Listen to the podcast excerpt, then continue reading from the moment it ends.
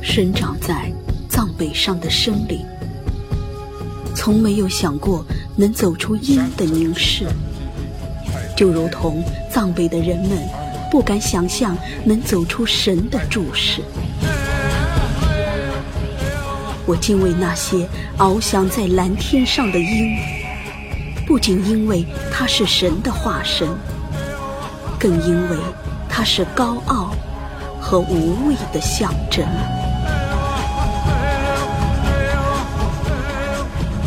鹰像孤独的神，它以神的威严俯视着雪山和草原。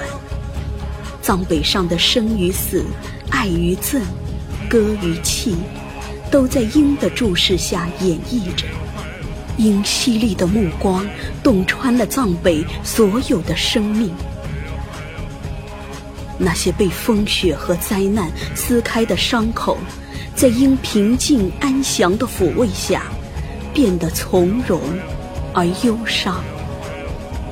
它让我深深地感叹到宇宙间人的卑微和渺小。藏北的山是苍凉的，岁月把无数神的语言密密麻麻刻在陡峭的悬崖上。那些神的文字是藏北的灵魂。鹰高高的飞翔在褐色的群山之上，守护着神灵的殿堂。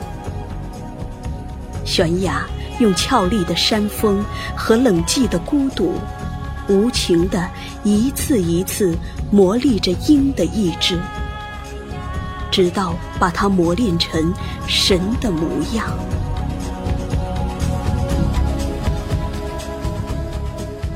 鹰在天空上无声地飞翔，它用双翅一次次地搏击风暴和黑暗，迎接着宁静和光明。鹰飞翔的高度，也就是鹰灵魂的高度。它无需赞美的语言和颂歌。他用沉默和飞翔，讲述着他对藏北群山的忠诚，对草原的眷恋。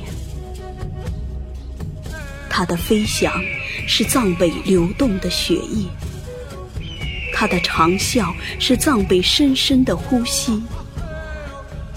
鹰的飞翔使冷漠的群山有了鲜活的灵性，寂寥的草原有了生动的语言。它用羽毛扇动着阳光，它用阳光抚摸着藏北的大地，它让我们看到了大地上永不变形的灵魂。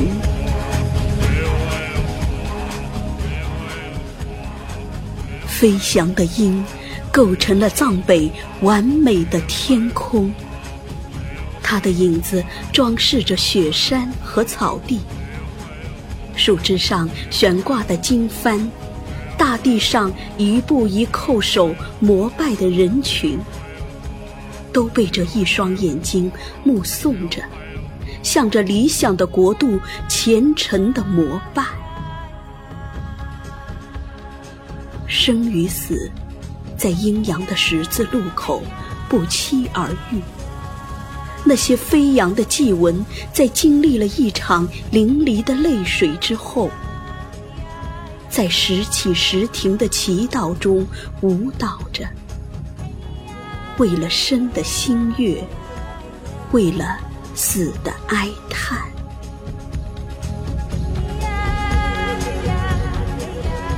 在藏北草原上行走，总会被鹰的飞翔所震撼。把头高高的扬起，渴望着如鹰一样的飞翔，渴望着把身交于大地，把死付于群山。鹰用高远而神圣的姿态在蓝天上飞翔着，他的飞翔让我深深的相信，即使他死后，他的影子也是真实的存在着。